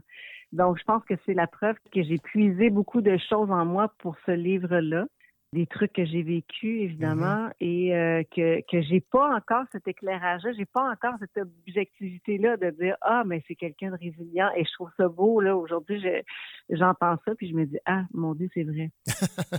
En fait, il, il est un peu à, à votre image, euh, ce Will. là. Oui, ben en fait, oui, c'est ça que j'ai j'ai dit souvent. Puis tu sais, quand je préparais les gens, je préparais les gens à dire j'ai un quatrième, j'arrive avec un, un nouveau personnage et vous allez être surpris parce que il, il me ressemble un peu plus que Fabienne, ma mon personnage des trois romans précédents. Et là, les gens ils me disaient mais voyons, tu sais, après l'avoir lu, voyons, c'est un poké. Oui, oui. La Mais a- réponse est oui. Ouais, mais il y a un grand cœur. Oui. je pense ben- que oui. Ben, Et j'aimerais qu'on parle également des, des personnages qui gravitent autour de Will avant, euh, Oui. avant qu'il ne, qu'il ne, qu'il ne soit assassiné d'une balle. C'est euh, des, des sans-abri qui, euh, à qui aussi, nous, on, on s'attache. Ah oui, je suis contente de ça. Puis c'était super important de faire ces personnes-là, tu sais, attachantes. Puis comme je disais tantôt, on a, on a souvent des préjugés, tu sais, mais c'est pas parce que tu es drogué, c'est pas parce que tu as des dépendances que tu peux pas avoir du cœur, puis tu peux pas hein, être une bonne personne. J'ai fait aussi une maman qui n'est pas aimante. Oui, et ça, ça vrai. rebute beaucoup les gens et je m'en fais beaucoup parler. Euh, il y a même quelqu'un, après sa lecture, qui était un peu fâché de dire, ben, écoute, ça ne se peut pas. Et, oui, ça se peut. ben, euh, désolé, mais oui, exactement, oui, ça se peut. Donc, euh, je voulais vraiment mettre l'emphase sur ça et comment que cet enfant-là reçoit ce non-amour-là de sa mère, parce que oui, ça se peut. Il va le trouver un peu plus à- au- euh, auprès de sa grand-mère, Mm-hmm. mais elle aussi, on, vous avez lu un extrait tantôt, elle aussi est poquée. Donc, euh, les gens donnent l'amour qu'ils peuvent. C'est ça qu'il fallait que je mette en lumière. Bon, maintenant, parlons de cette mission. En fait, il y a une triple mission là, pour euh, Will Forrest à partir du moment où il se retrouve dans, dans l'au-delà. Will devient maître de destinée en ayant la responsabilité de choisir si une vie se poursuit ou s'arrête. Par Oui. la suite, ce sera les rêves qu'il créera aux côtés de défunts pour apaiser les survivants. Et finalement, ce sera aux côtés des euh, attachants défunts rencontrés qu'il va travailler à envoyer des signaux sur Terre. Ben, je trouvais ça un peu extraordinaire d'avoir eu cette idée-là, là, bien humblement, de dire bon ben oui, oui, il meurt. Bon, oui, on, on lui dit t'es en t'es en phénomène de, de mort imminente. Le temps n'existe plus. Mais attends, c'est pas si facile, là. En fait, le, le premier, c'est qu'il décide qui retourne ou non à, à- à sa vie. Donc, oui, il dit, est-ce que je suis Dieu, tu sais? Pourquoi que c'est moi, le petit gars de la ruelle, qui doit prendre cette décision-là? Euh, mais il le fait pareil. Donc, je trouvais, euh, je trouvais ça vraiment intéressant de qu'il n'y ait pas juste à subir une mort imminente, mais Colin, qu'il faut qu'il travaille comme, comme s'il était sur Terre finalement. Will va faire des, des rencontres extraordinaires qui vont le brasser, qui vont le changer, euh, humainement parlant. Juste pour la faire des rêves, même moi, même maintenant, là, je trouve ça assez extraordinaire de penser que ça pourrait se passer comme ça. Que tout est planifié, tout est scénarisé là, à quelque part pour que nos défunts viennent nous visiter, tu sais, avec bon, avec parcimonie, avec tu sais, qui, qui, vont avec notre feeling, tu sais, qui, qui vont très doucement pour venir nous voir la nuit. Il y a quelque chose, je pense que j'ai ouvert une porte, la curiosité là, de dire Ah mon Dieu, j'ai jamais pensé à une après-vie comme ça. Et moi, ça m'apaisait de faire ces défunts-là. Ça m'aurait plutôt euh, angoissé de penser de faire des personnages qui sont hein, de l'autre côté et, et- et qui s'ennuient et qui bon qui veulent revenir.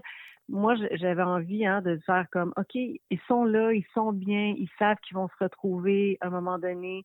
Donc, euh, j'ai fait ça assez euh, assez apaisant là, finalement. Bon, là, évidemment, la, la question qui me taraude, est-ce que Mélissa Perron croit à l'après-vie, à quelque chose? Évidemment, oui. Est-ce que est-ce que c'est tout ce tableau-là que j'ai dressé dans le quatrième? Non, parce que parce qu'il fallait que j'écrive quelque chose. Mais s'il vous plaît, oui, tu sais, il faut, s'il vous plaît, comme si c'est vous qui décidiez, mais euh, oui, il faut qu'il y ait quelque chose. J'aime penser ça, que là, on est dans une zone tampon, qu'on, bon, qu'il y a quelque chose après, oui. OK. Et dernière question, Mélissa Perron, euh, j'aimerais qu'on fasse euh, la lumière sur le retour de Loi Blanche. Pourquoi ce, ce titre? Et euh, j'aimerais également que vous me parliez de cette symbolique des Lucioles. Oui, ben en fait pour le titre, moi il faut le dire, hein, euh, je n'écris jamais un mot dans mon euh, bon sur mon ordi sans avoir trouvé le titre.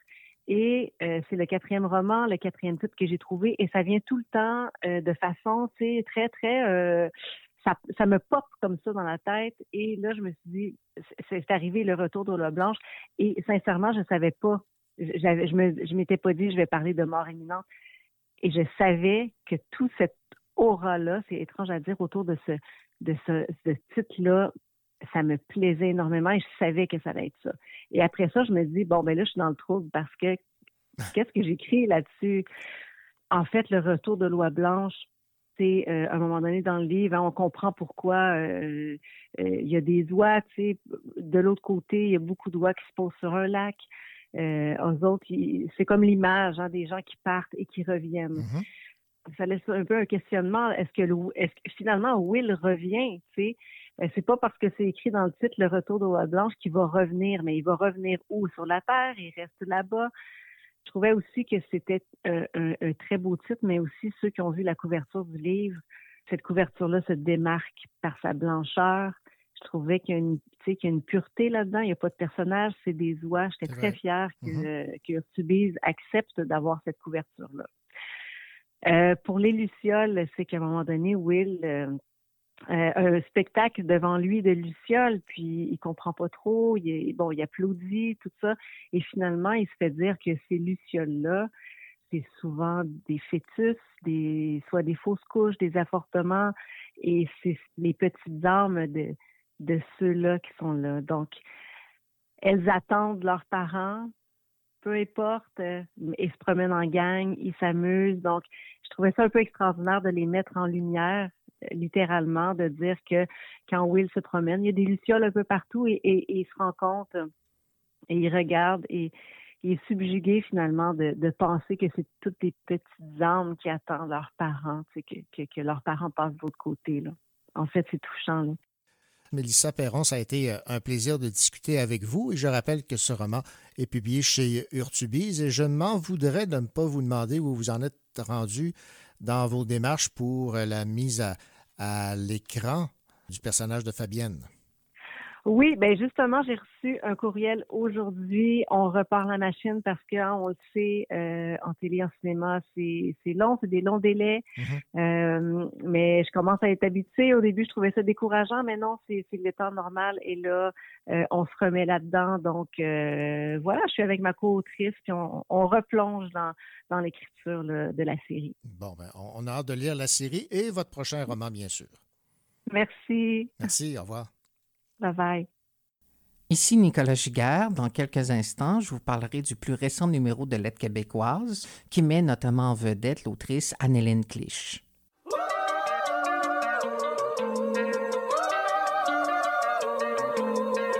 Veux-tu me dire pourquoi je fais jamais la bonne chose au bon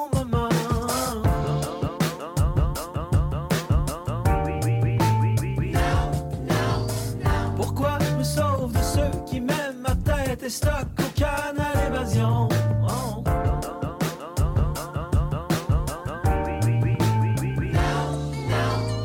Plus je t'aime et plus je me sabote, plus je me sabote. La la la la la la la la la. La la la la la la la la la la la. Y'a mon pote, j'ai perdu mes culottes, perdu mes culottes. La la la la la la la la la. La la la la la la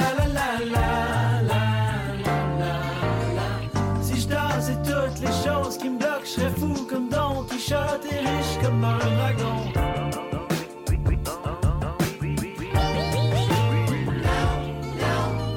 Même si je pouvais changer quelque chose, je crois pas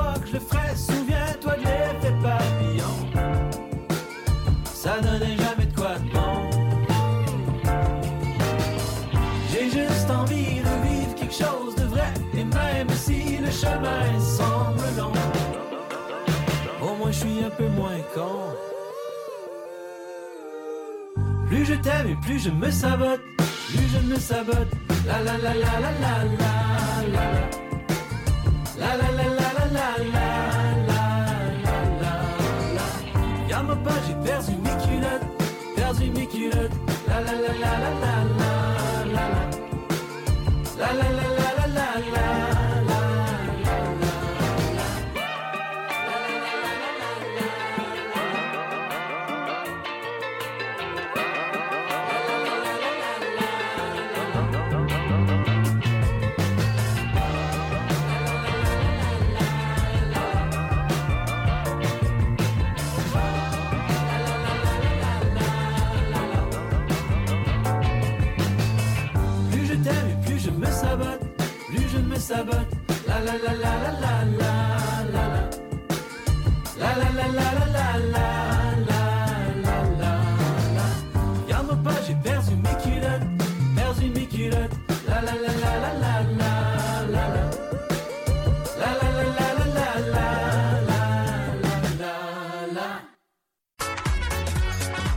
Il est auteur et s'occupe de la section des critiques chez Lettres québécoises, Nicolas Giguère.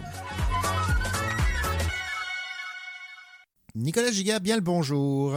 Bonjour René. Nicolas, Anne-Hélène Clich est euh, l'autrice euh, mise en, en vedette dans le numéro 191 de Lettres québécoises, hiver 2023. Elle est euh, professeure, auteure. Elle a publié entre autres chez XYZ et euh, au euh, Cartanier.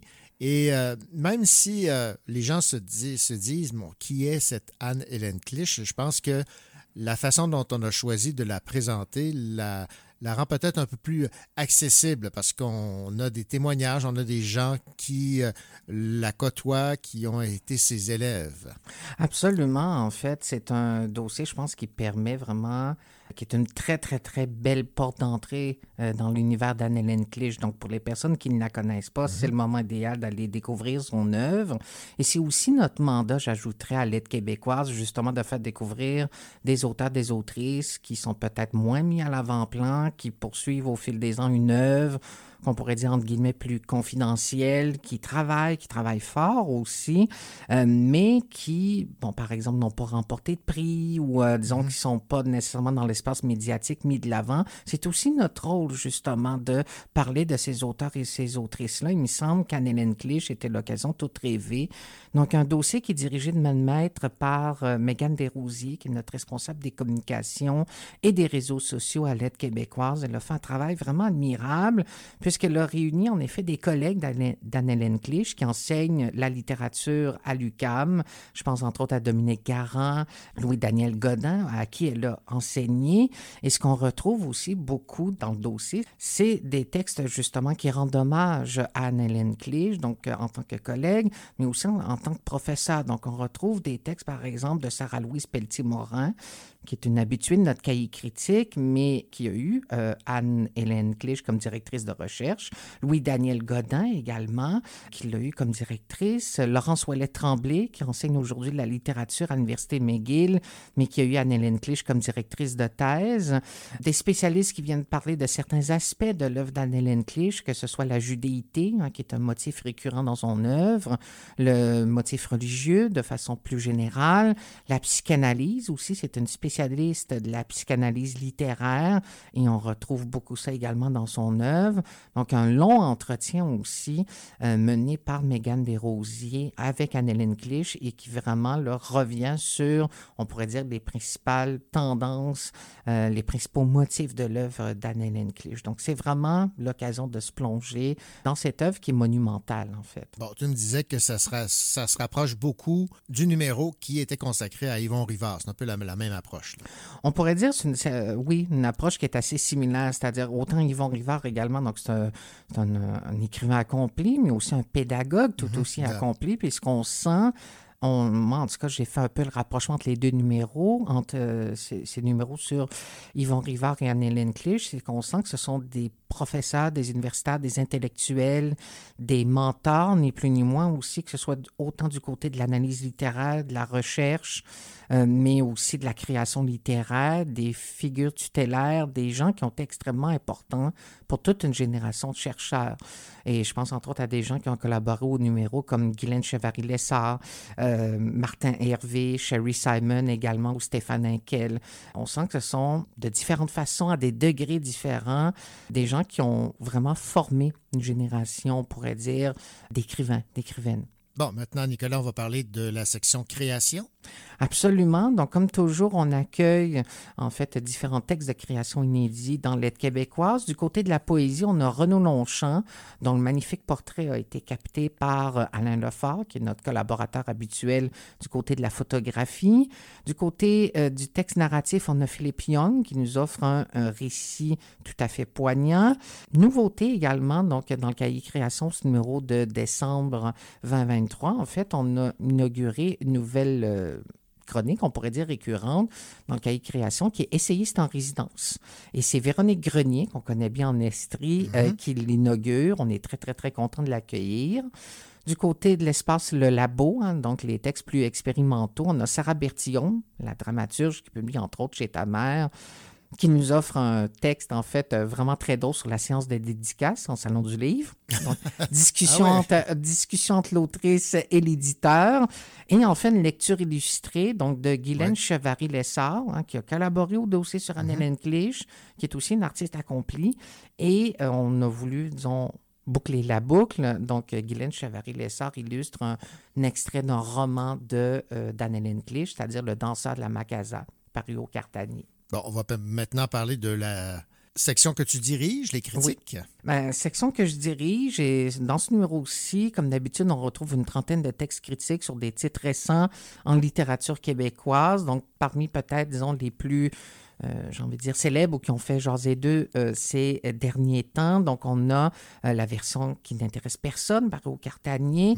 Donc, le livre d'Emmanuel Pierrot qui a été critiqué par Isabelle Beaulieu. Euh, le roman La blague du siècle de Jean-Christophe Réel, qui est en liste d'ailleurs pour le prix des collégiens. Donc, un titre qui a été euh, critiqué par Marie-Michel Giguère. L'essai Porter plainte de Léa Clermont-Dion, donc c'est paru au Cheval Doux. Ça a été critiqué par Laurence Pelletier. Le recueil Puberté d'Annie Lafleur, qui a été critiqué par Mégane Desrosiers. Le recueil Ghost également de Maud Veilleux, c'est paru chez Book Productions et ça a été critiqué par une nouvelle collaboratrice à la revue au Cahier Critique, Laurence Olivier. La pièce de théâtre La dernière cassette d'Olivier Chouanière qui a été critiquée par Christian Saint-Pierre, parmi les titres critiqués. Voilà. Et on va terminer avec Vie littéraire. On retrouve, comme d'habitude, nos euh, chroniqueurs, chroniqueuses habituels. Donc, euh, Marc Fortier, Catherine Voyer-Léger poursuit sa chronique Prendre la poussière. Anne Archet, toujours aussi euh, impertinente que jamais. Laurent Dole-Payant et Alexis Martin. Du côté des chroniques tournantes, donc du côté d'écrire dit-elle, hein, vraiment qui parle du processus d'écriture, on accueille Christine Gosselin, qui publie entre autres chez Hamac. Également la chronique Métier du livre qui est tournante et cette fois-ci Madeleine Stratford nous parle de traduction. Euh, L'espace franco-canadien donc a été investi par Georgette Leblanc, donc très connue en Acadie mais au-delà également, une autrice de premier plan. La BD également donc toujours de Dimani Mathieu Cassendo donc qui clôt le magazine. Et nouveauté, donc, dans ce cahier Vie littéraire, donc une nouvelle collaboration en trois volets de Marie-Noël Ryan. Nicolas Giguère, merci beaucoup donc de nous avoir euh, tracé euh, ce qu'on retrouve dans le numéro 191 de Lettres québécoises. À la prochaine. Merci beaucoup, René. Bonjour, ici Stéphane Ledien. Aujourd'hui, je vous parle du roman noir La fille dans les terres de l'aigle.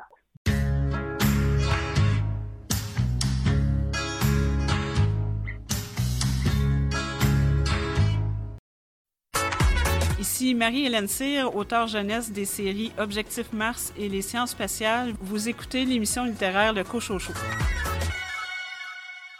Je n'irai pas ailleurs, je n'irai pas plus loin et lâcher le bonheur qui est entre mes mains.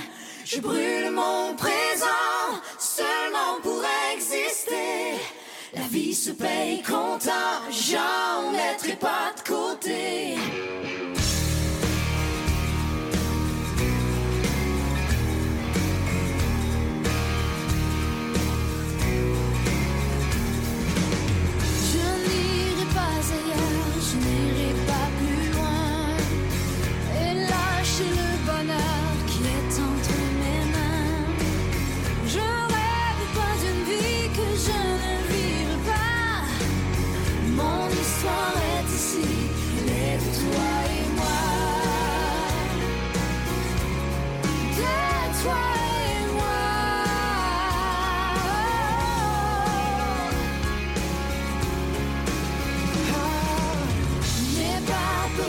Futur qui risque rien à rien.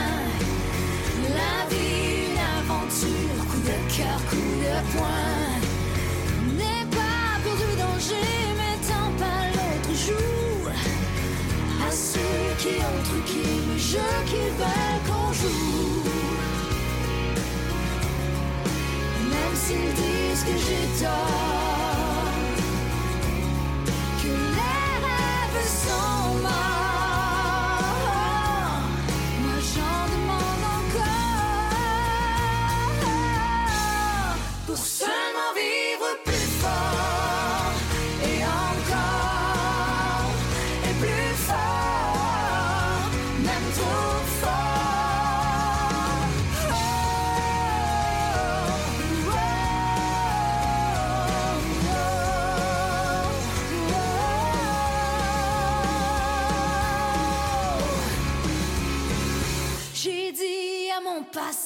Laisse-moi vivre demain. Si je dois m'envoler, surtout n'empêche rien. Je brûle mon présent seulement pour exister. La vie se paye content, j'en mettrai pas de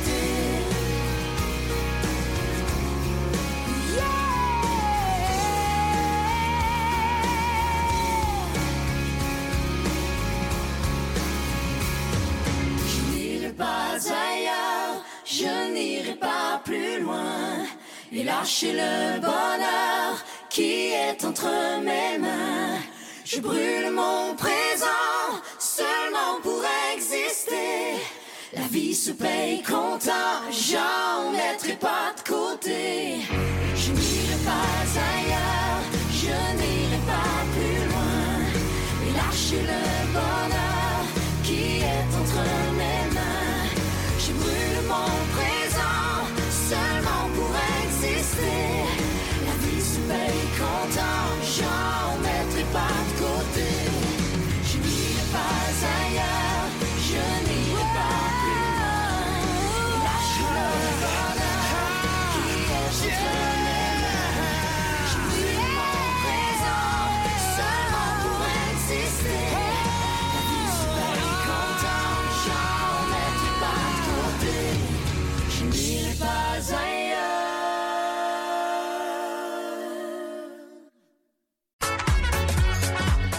L'histoire ne dit pas s'il aime son café noir, mais une chose est sûre, il affectionne les romans noirs. Bonjour Stéphane. Bonjour René, ça va bien? Ça va très bien. Stéphane, je sais qu'il y a beaucoup de gens euh, qui euh, ont euh, découvert la littérature scandinave en plongeant dans l'univers de Millennium.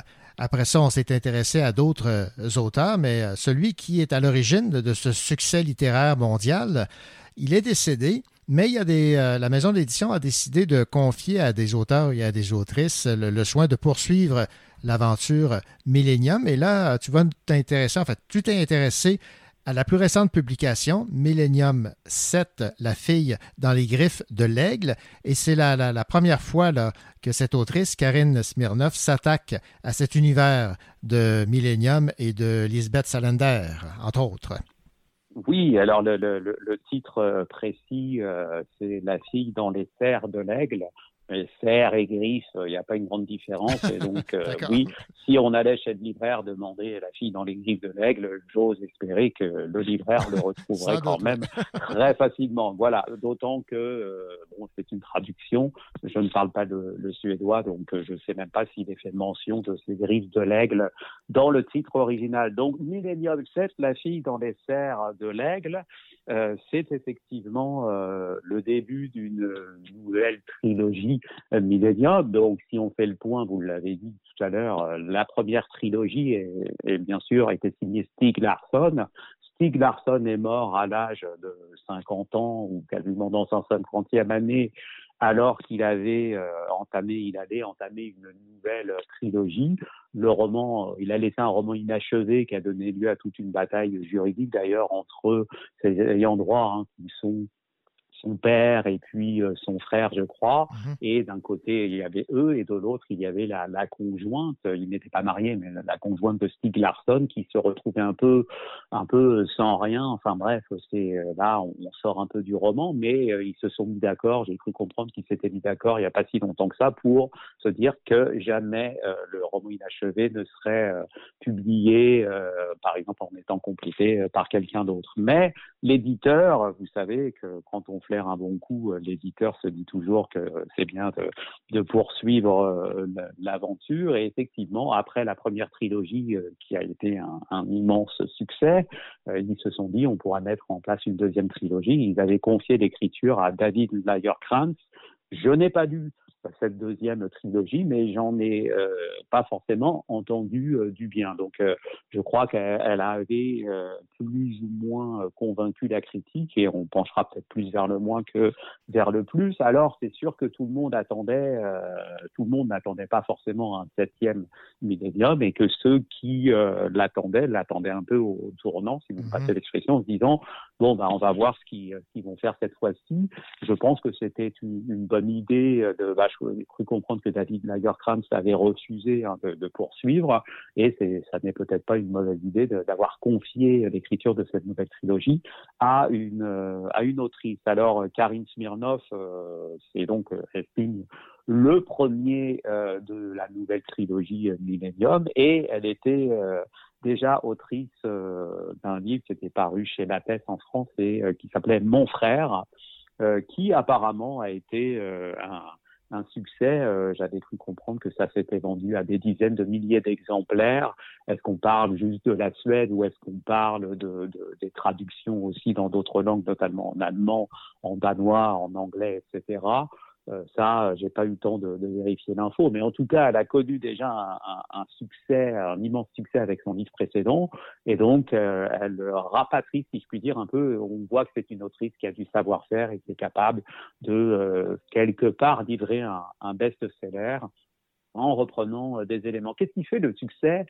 De la trilogie euh, Millennium. Eh bien, c'est certain que euh, ça vient des personnages. Vous avez dit le nom de Lisbeth Salander tout à l'heure, et rien que ce nom-là fait saliver des milliers euh, de lecteurs parce que sans Lisbeth Salander, Millennium ne serait pas, euh, n'aurait pas connu le succès qu'il a connu.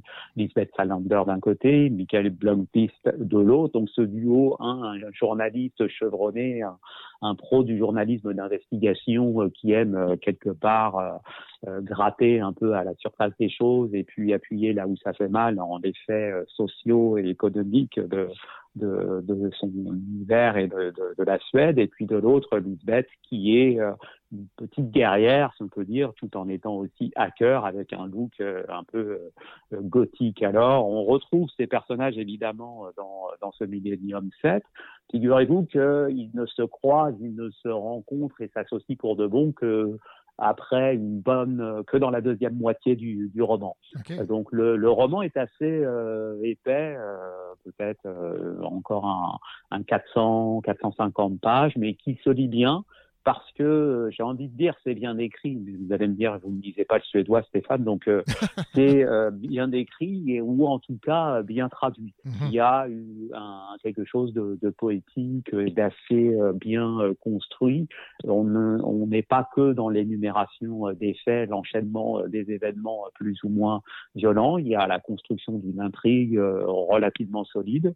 Il y a évidemment des dialogues qui sont très dynamiques grâce évidemment aux relations que, que, que les personnages euh, entretiennent, les personnages qu'on a le, le loisir d'avoir connus dans bien des romans avant. Mais il y a aussi euh, ces, ces moments euh, de, de description, de presque j'ai envie de dire de contemplation, où on, la nature du nord de la Suède est bien restituée. Qu'est-ce que ça raconte ce Millennium 7 Il est question euh, en gros d'une petite ville du nord de la Suède, on se situe très haut euh, euh, dans, au pays, très haut dans le nord, et semble-t-il qu'une société, plusieurs sociétés commencent à vouloir racheter les terres de propriétaires terriens, qui sont notamment des éleveurs de rennes, par exemple, pour y implanter des éoliennes. En, donc espérer produire de l'électricité et attirer aussi des entreprises, pourquoi pas euh, étrangères, euh, parce que ça va permettre euh, aussi une espèce de boom euh, écologique. Euh, c'est bon aussi pour le développement de la voiture électrique. Vous me voyez venir, euh, toute situation, toute ressemblance avec euh, le Québec ne serait euh, évidemment euh, que fortuite. Euh, en fait, non, elle serait euh, bien, euh, bien réelle. On, on se transpose finalement assez facilement dans, dans cette intrigue.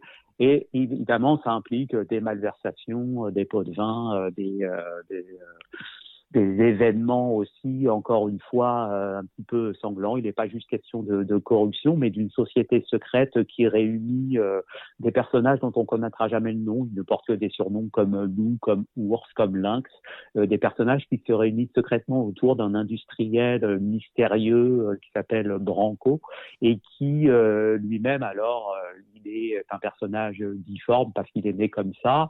Il a un certain nombre de vices et beaucoup de, de perversité, y compris sexuelle en et en plus euh, d'être le chef d'un- d'une très grande, d'un grand groupe qui produit aussi bien de, de l'électricité que des technologies, etc.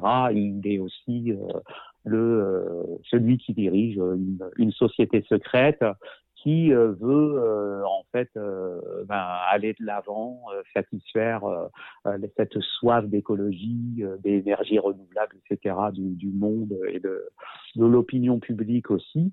Et ça cache donc aussi du trafic d'êtres humains. Alors l'intrigue racontée telle quelle, on se dit ok, ça part un peu dans tous les sens, mais c'est plutôt bien, la mécanique est plutôt bien huilée, si vous me passez euh, l'expression.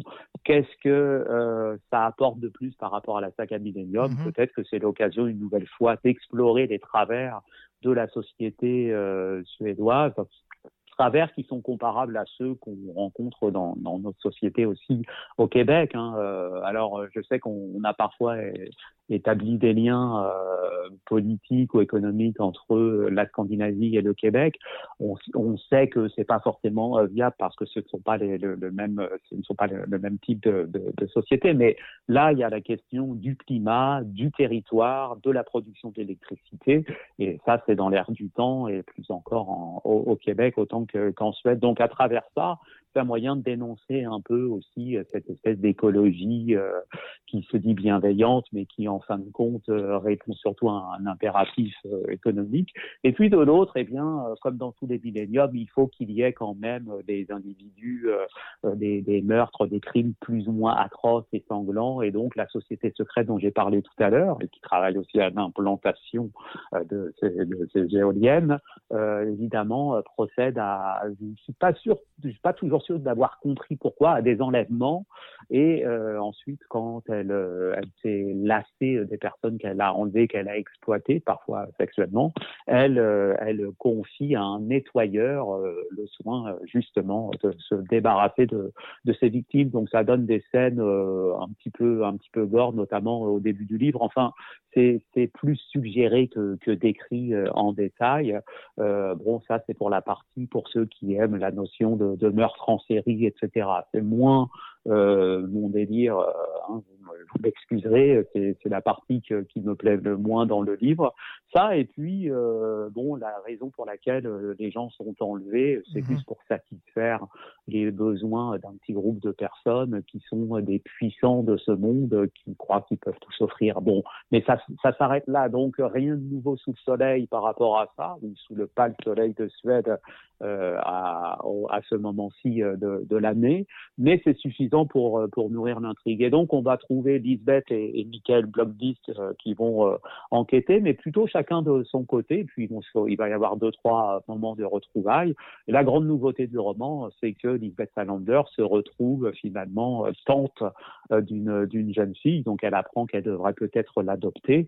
Et il y a, un- y a un- quelque chose d'intéressant dans la narration, c'est le, le mimétisme dont la jeune fille fait à l'égard de Lisbeth Salander. En fait, la, la, la, la nièce euh, adoptive va un peu se mettre à imiter, euh, se maquiller comme Lisbeth Salander, donc on, on se retrouve avec un, un phénomène un peu de de- d'identification ou comment on, on a deux, deux Lisbeth pour le prix d'une. Ça donne lieu à des scènes assez amusantes. Ça donne lieu aussi un peu à, à- à une part de scepticisme de la part du lecteur. C'est un peu mon, mon bémol quand euh, dans la scène des scènes de confrontation où une gamine de 13 ans euh, qui, à qui Lisbeth a montré d'accord deux trois prises de karaté arrive à se débarrasser euh, d'un Hells Angels, enfin d'un d'un motard euh, local qui est aussi un, un meurtrier notoire. Bon, j'étais pas persuadé euh, de, de la de la plausibilité euh, de la chose. Et puis aussi dans la scène finale où des questions de confrontation où une, une gamine de 13 ans encore une fois arrive à, à jouer des tours à déjouer tout un complot et à se débarrasser euh, de, de certains ennemis. Alors vous me direz que je je- j'extrapole un peu parce que Lisbeth Salander elle-même est décrite comme un personnage qui elle est pas très grande elle est elle est petite elle est menue mais elle connaît quand même euh, des arts martiaux. Et puis on sait qu'elle est forte en, en- hacking et qu'elle a du courage. Ce qui fait qu'on accepte aussi euh, cette force de la part de Salander, c'est qu'on la connaît déjà et qu'elle a derrière elle, euh, elle a déjà euh, pu officier, entre guillemets, elle a déjà pu exercer et montrer ses talents dans, six romans. Alors dans le septième, on est prêt à l'accepter, alors que pour d'autres personnages, c'est parfois un peu plus questionnable, je puis dire. Alors voilà, la fille euh, dans les serres de l'aigle, un Millennium 7 euh, qui devrait ravir tous ceux qui ont aimé les Millenniums précédents et qui peuvent même, moi c'est un peu mon cas, nous réconcilier avec la saga initiale Ah parce que euh, c'est euh, c'est c'est bien écrit. Euh, je pense que c'est euh, une bonne traduction aussi. Et Karine Smirnov a, a su faire appel à des à des procédés euh, finalement dans la construction de son intrigue. Et euh, petit clin d'œil à deux moments euh, dans le livre, c'est là-dessus que je, je terminerai.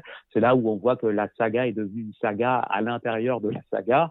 C'est que à un moment donné, Michael Blomqvist cite un livre euh, qui a été écrit par Stig Larsson, puisque Stig Larsson a aussi écrit des essais politiques sur ce qu'on appelle les démocrates suédois, qui est un peu la, la, un, un groupe euh, plutôt à l'extrême droite, là, très nationaliste en Suède, un groupe politique. Et Michael Blomqvist cite son ouvrage à un moment donné dans le, dans le, dans le livre, donc la clin d'œil au papa de la saga initiale.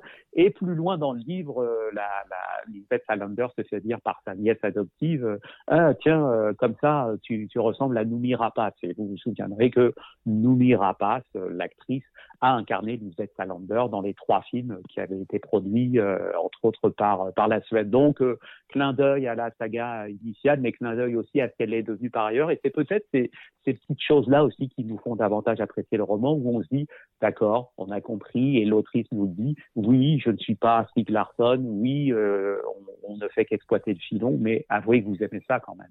Ben voilà, alors mission accomplie. Merci beaucoup, Stéphane. Merci René.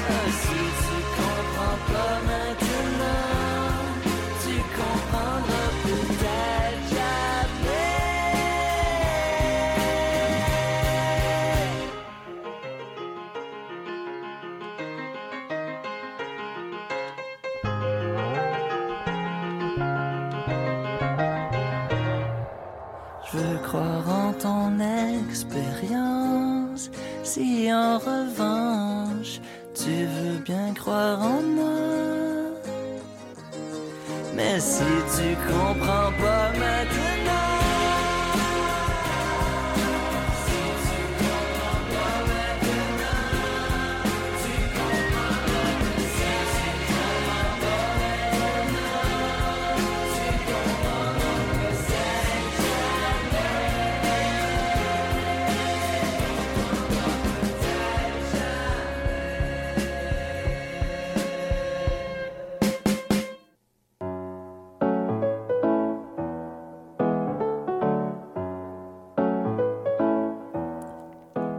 Dans quel ouvrage retrouve-t-on cette citation?